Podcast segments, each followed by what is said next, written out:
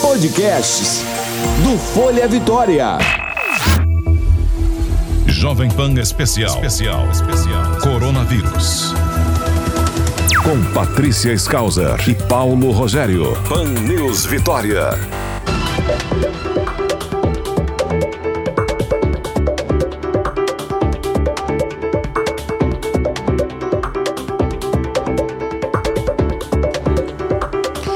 Bom, já estamos de volta aqui para meia hora final do Pan News Vitória e como todos os dias acontece, nós vamos tirar as nossas dúvidas com a doutora Filomena Alencar. Bom dia, doutora. Bom dia, Patrícia. Tudo bem? Tudo ótimo. Olá, doutora. Bom dia.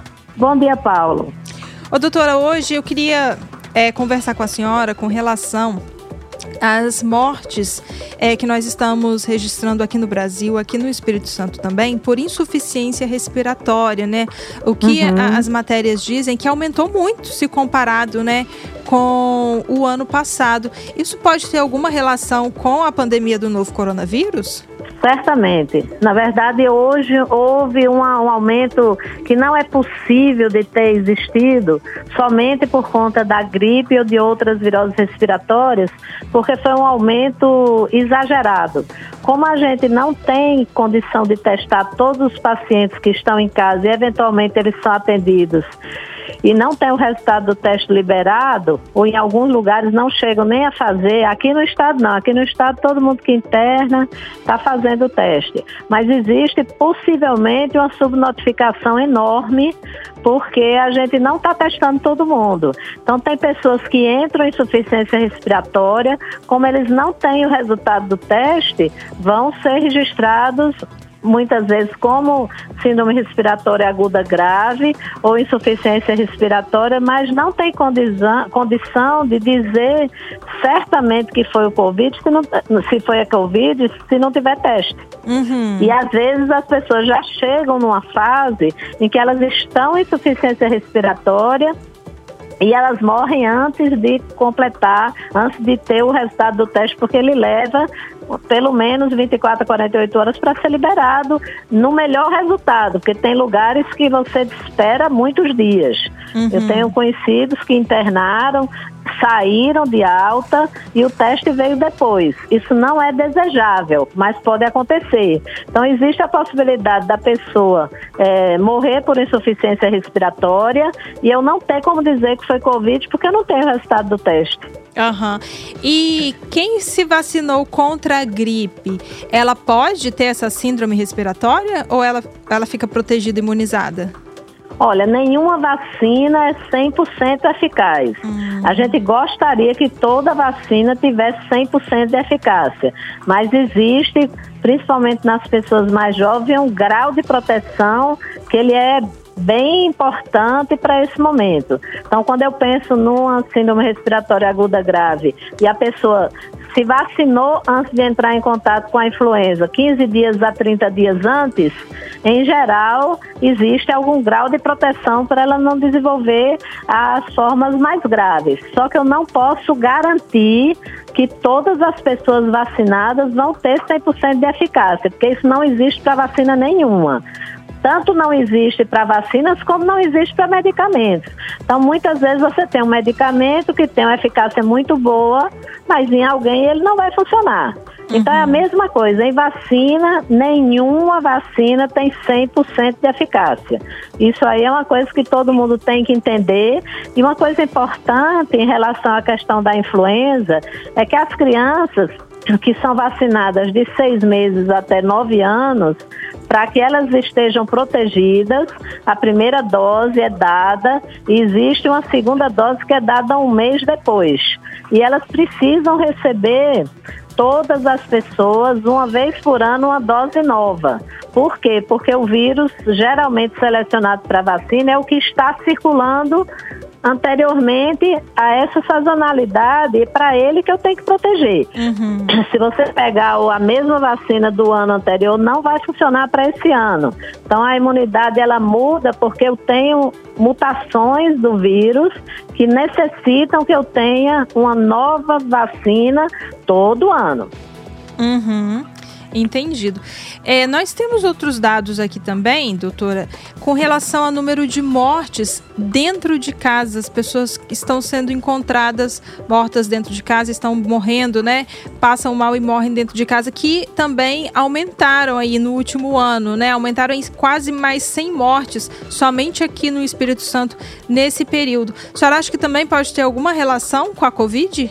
Pode. A gente sabe que essa doença não é uma doença somente respiratória.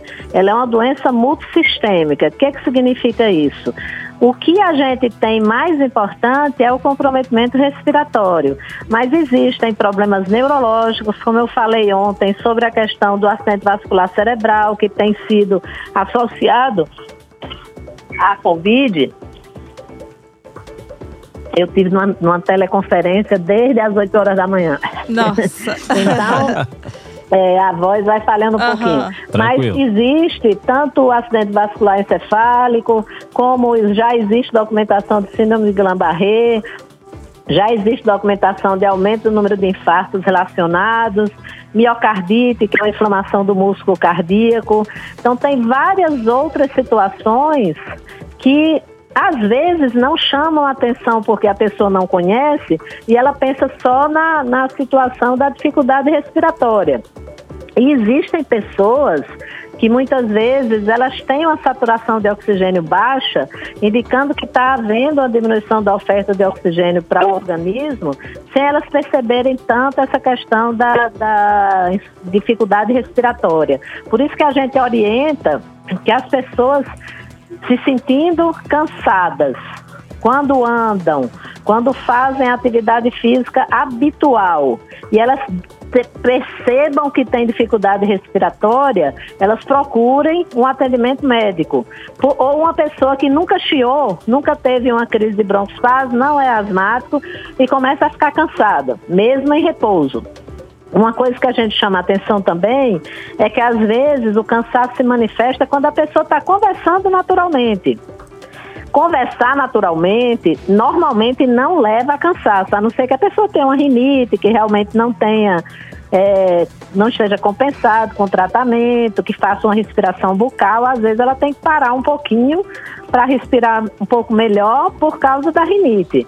Mas tudo que fugir do habitual e a pessoa estando, sendo classificada como síndrome gripal, que aí vai incluir a febre, coriza, espirro, tosse, porque as crianças elas têm mais coriza, elas têm mais obstrução nasal. Então tudo que vocês pensam que pode parecer um resfriado e que é um pouco mais forte, principalmente se a febre demorar mais do que três dias, ou a pessoa tiver dificuldade para respirar, não pode ficar esperando. É da mesma forma que a gente orienta que as outras doenças não deixaram de acontecer.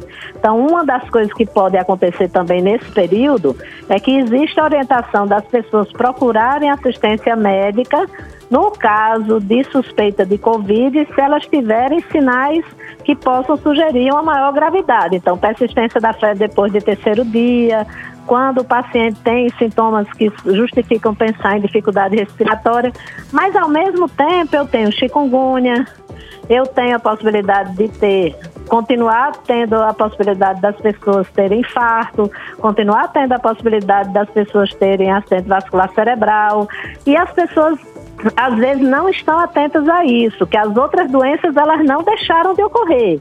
Então, tudo que fugir à normalidade, então uma dor de cabeça muito intensa, não tem febre, não tem tosse. Pode não ser normal, a pessoa pode estar com um problema que precise ser é, avaliado. Então, tomou um paracetamol, não melhorou a dor de cabeça, a dor de cabeça está muito forte, principalmente se ela vem acompanhada, por exemplo, de, de, vômito sem aviso, que é o que a gente chama de vômito em jato, que não é precedido de náusea. Eu não tenho a náusea antes e vomito de repente e estou com a dor de cabeça insuportável. Isso é chamativo de que você deve procurar assistência. Então, é importante que as pessoas entendam que existe realmente um aumento da mortalidade que pode estar relacionado à Covid, mas às vezes acontece que as pessoas estão deixando de prestar atenção aos outros sintomas e não estão procurando o médico porque estão com medo de pegar Covid. Uhum. Então tem que haver uma dosagem nisso aí. Se você tiver dúvida, em Vitória tem o número 156. Você liga e diz, ó, eu tô assim, eu converso com o agente de saúde do bairro e diz assim, eu estou sentindo isso, isso e isso. Pra, porque o agente de saúde, ele tem como fazer essa ponte e ajudar você a ser esclarecido em relação a isso. Não precisa superlotar o, o, a unidade de saúde, porque corre mesmo o risco de se infectar, até por outros vírus. Mas precisa entender que fugiu de uma coisa habitual. Então, se eu tenho uma dorzinha de cabeça, tomei um paracetamol, melhorou, é uma coisa. Agora, se eu tenho uma dor de cabeça, tomei um paracetamol, não melhorou, e eu estou tendo outras coisas juntos que eu não sei o que é, é melhor procurar ajuda. Uhum.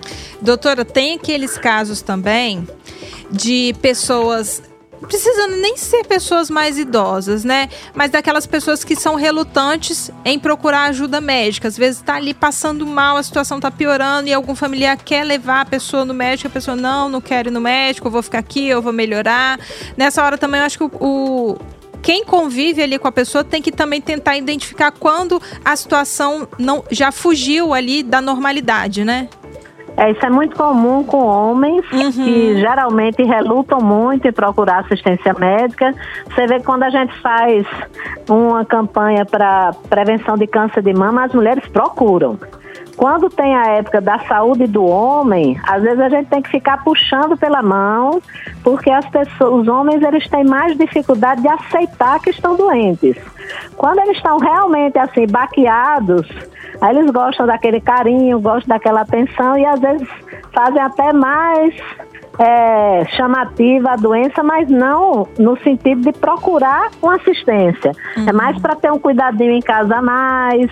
Mas quando diz assim, ó, tá doente mesmo, vamos para o hospital, o homem é um pouco mais resistente. E tem pessoas que têm medo de doença, né? Então, na hora, eu acho que a família tem que chamar uma pessoa Tipo, conversa com o agente de saúde, explica o que está acontecendo, ou pega uma pessoa da família que essa pessoa ouça de uma maneira mais profunda, porque às vezes tem aquela pessoa da família que é de referência. É um tio, é, é um frente, avô, né? e ele tem uma condição de convencer uhum. essa pessoa de que ela pode ir. Então, se não está presente porque é um avô e está em outra casa, fala por vídeo. Mas para ele aconselhar, porque é importante que essas pessoas não deixem as coisas que são muito diferentes do que está acontecendo relacionada à Covid, de eu deixar para uma última hora e ter uma situação que eu não consiga mais resolver o problema.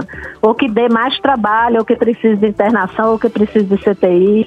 Então é importante que as pessoas fiquem atentas e em caso de estarem realmente tendo um sintoma importante, entre em contato com o número 156. Se for em outra cidade, pode ligar para o 136, que é do Ministério, e pedir ajuda às pessoas que sabem mais, né?